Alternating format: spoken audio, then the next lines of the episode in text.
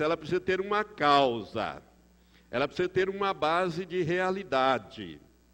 Ela precisa estar fundada em alguma coisa para se cumprir. Porque a maldição sem uma razão, sem uma causa, ela não se cumpre. Não se cumpre nem na vida do cristão e nem na vida daquele que não é cristão. Ela precisa de uma base, uma causa. Agora, preste atenção, porque às vezes nós pensamos, porque somos nascidos de novo, crentes em Jesus Cristo, estamos então isentos de qualquer tipo de maldição. Mesmo quando nós damos uma causa, eu quero dizer para você que se você der uma causa, você não está isento da maldição. Vou te dar um exemplo simples. Um crente que não paga suas dívidas, podendo pagar e não paga suas dívidas e aquela pessoa amaldiçoa este crente, aquela maldição tem uma causa, ela tem uma base, ela é uma realidade. E aquela maldição vai sim pegar contra aquela pessoa. Ela só não surtirá efeito na vida do cristão ou de qualquer outra pessoa se for uma maldição gratuita, sem nenhuma causa, sem nenhuma base, mas se ela tiver uma base, a pessoa que faz isto, mesmo que ele não tenha autoridade sobre a sua vida, como o caso de um pai, de uma mãe, de um professor, de um pastor, de um líder, né? Mesmo que ele não tenha essa autoridade, mas aquela pessoa tem uma causa, ela tem uma razão. Então vai pegar. Vai pegar. Eu vou contar uma história para vocês de um fato que eu conheço muito de perto um homem, ele era um advogado e estava indo muito bem no seu negócio, ele, sua esposa, mas a ambição, não era cristão, não era nascido de novo, né? a ambição, querendo ganhar mais dinheiro, começou a mexer com esse negócio de pegar dinheiro de pessoas e pagar juros para essa pessoa e reemprestar esse dinheiro, ou seja, agiotagem pegava o dinheiro e reemprestava a juros mais altos. Isso há vinte e tantos anos atrás, quando aquelas inflações estavam assim e as pessoas ficaram todas iludidas. Né? Teve gente que vendeu bens, casas, tirou é, poupança do banco. Por quê? Porque o agiota pagava, se o banco pagava é, 5% ao mês, o agiota pagava 10%, e ele então entregava o dinheiro na mão do agiota, e o agiota cobrava 15%, né, 20% do outro. E essa pessoa começou a fazer isso e começou a prosperar, entre aspas, mas aí também começaram a dar alguns negócios errados e ele viu que as coisas estavam começando a tropeçar e que aquela, aquele castelo de areia iria acabar. Então o que, que ele fez? Ele juntou tudo aquilo que, que ele tinha na mão dele e conseguiu receber e amanheceu e não uh, anoiteceu e não amanheceu, que é assim que a gente fala, né? Ou seja, sumiu, desapareceu. Desapareceu. Ninguém mais sabia onde estava. Olha, irmãos, pessoas amaldiçoaram essa, esse cidadão. Inclusive, alguns foram até em terreiros encomendar trabalhos contra essa pessoa que havia dado esse prejuízo. E eu conhecia e acompanhei a vida dessa pessoa pelo menos por 11 anos. 11 anos ele não conseguiu fazer nada na vida. Não conseguiu, ele foi gastando tudo aquilo, aquilo, aquele foi saindo da mão dele, foi perdendo tudo, foi sendo roubado, assaltado, aquelas maldições vieram sobre eles, e ele acabou com tudo, ficou na miséria. Na miséria, ele, a mulher e os filhos. Por quê? Porque havia causa, havia uma razão válida.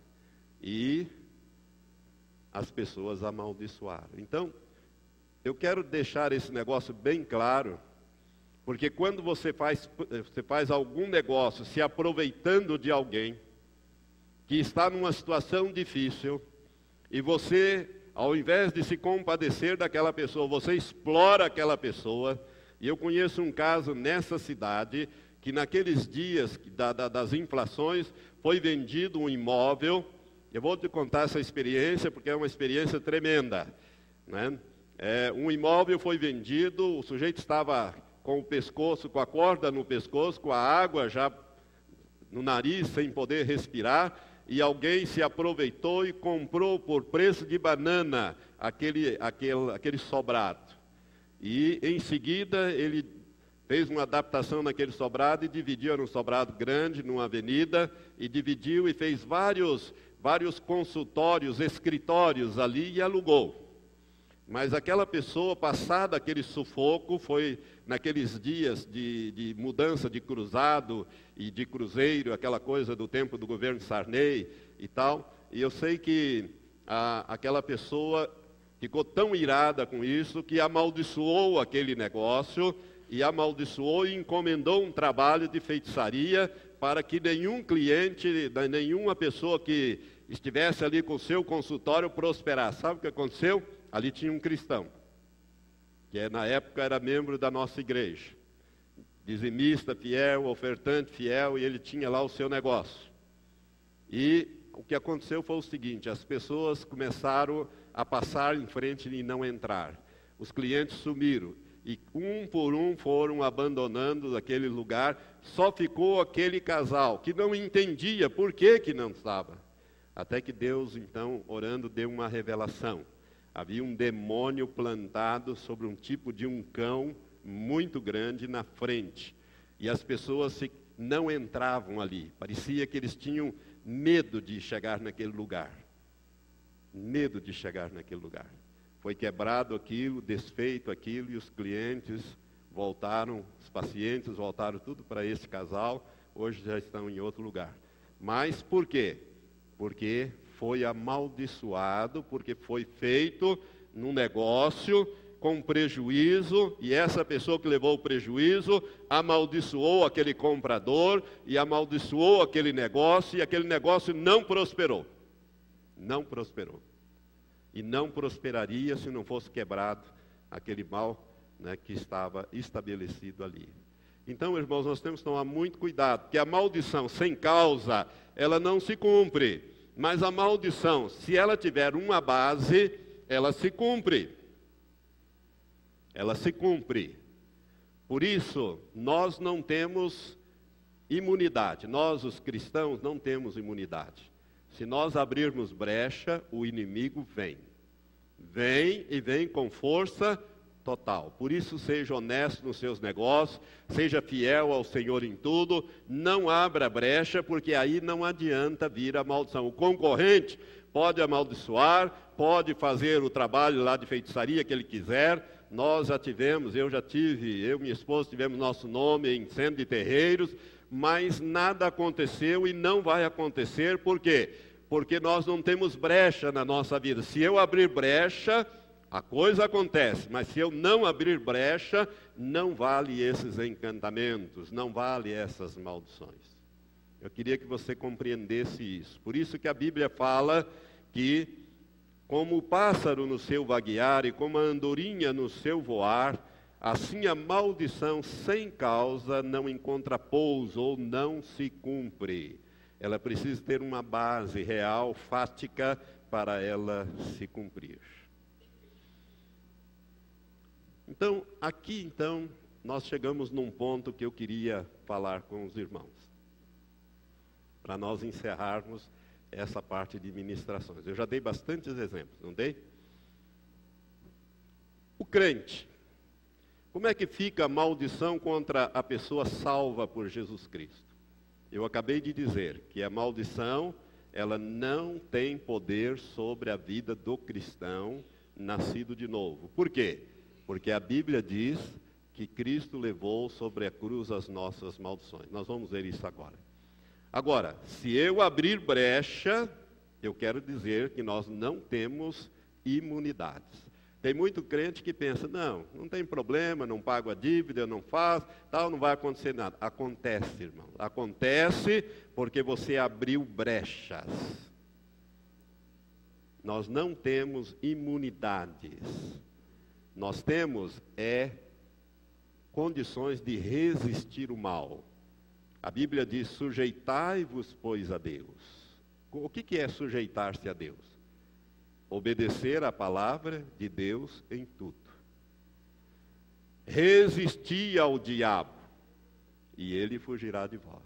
Mas se você não se sujeita a Deus, nem se meta a resistir o diabo, porque ele não vai fugir coisa nenhuma. Ele vai é pular em cima de você e vai executar os propósitos dele na sua vida. Por quê? Porque você está cheio de buraco, é como um queijo suíço, está cheio de brechas. E ele vai penetrar por aquelas brechas e vai cirandar com a sua vida. Por isso, é, preste atenção nos textos que nós vamos ler agora e algumas palavras que vamos falar. Vamos voltar no primeiro livro da Bíblia, capítulo 12. Quando Deus chamou Abraão, que na época o nome dele ainda era Abrão, que significa pai elevado, depois Deus mudou o seu nome para Abraão, pai de uma grande nação ou de uma multidão de nações, nações. No capítulo 12, eu quero o versículo 3, mas vou ler desde o início. Capítulo 12 de Gênesis diz assim: Ora o Senhor disse a Abraão: Sai-te da tua terra, da tua parentela e da casa de teu pai para a terra que eu te mostrarei. Eu farei de ti uma grande nação, abençoar-te-ei e engrandecerei o teu nome, e tu ser uma bênção. Agora vem o versículo que eu queria, que eu quero. Abençoar, abençoarei aos que te abençoarem, e amaldiçoarei aquele que te amaldiçoar e em ti serão benditas todas as famílias da terra. Irmãos, Abraão ou Abraão, Abraão ou Abraão, ele recebeu uma promessa de Deus. Deus disse assim: Olha, eu vou abençoar todo aquele que te abençoar. E isso é uma realidade na vida do, do patriarca Abraão. Mas eu vou amaldiçoar também todo aquele que te amaldiçoar. Todo aquele que te causar mal, eu vou amaldiçoar. E todo aquele que te abençoar, te causar bem, eu vou abençoar. Presta bem atenção nisso. E se você olhar para a vida de Abraão, você vai ver que isso foi uma realidade. Agora, isso tudo veio antes da lei de Moisés. Abraão andava pela fé. Por isso ele é considerado o pai da fé. Agora vamos lá em Gálatas capítulo 3 no Novo Testamento, depois de Atos dos Apóstolos, depois dos quatro evangelhos, vem Atos, depois Romanos, 1 e 2 Coríntios e depois a carta aos Gálatas. No capítulo 3, o Espírito Santo, usando o apóstolo Paulo, para nos trazer algumas revelações acerca deste assunto. No versículo 7 está escrito: Sabei, pois, que os que são da fé, estes, esses são filhos de Abraão. Nós somos da fé? Nós andamos por fé? Então nós somos filhos de Abraão. O Espírito Santo está dizendo isso através do apóstolo Paulo. Versículo 7, Gálatas 3, 7. Sabei, pois, que os que são da fé, estes são filhos de Abraão. Agora, o versículo 13 e 14, na sequência. Cristo nos resgatou da maldição da lei, fazendo-se maldição por nós. Porque está escrito: Maldito todo aquele que for pendurado no madeiro. Para que aos gentios, isto é, aos que não são da raça dos judeus, os estrangeiros, aqui a palavra gentio significa estrangeiros aqui, para que aos gentios viesse a bênção de Abraão em Jesus Cristo, a fim de que nós recebêssemos pela fé a promessa do Espírito. Então veja bem, irmãos, presta bem atenção nisso. Depois, quando você for ler em casa o capítulo 28 de Deuteronômio, você vai ver que tem 54 versículos que fala sobre maldição. Nesse versículo 13 diz assim: Cristo nos resgatou da maldição da lei. Por quê? Todas as maldições Deus escreveu lá na lei de Moisés. Deuteronômio 28 e em outros lugares também.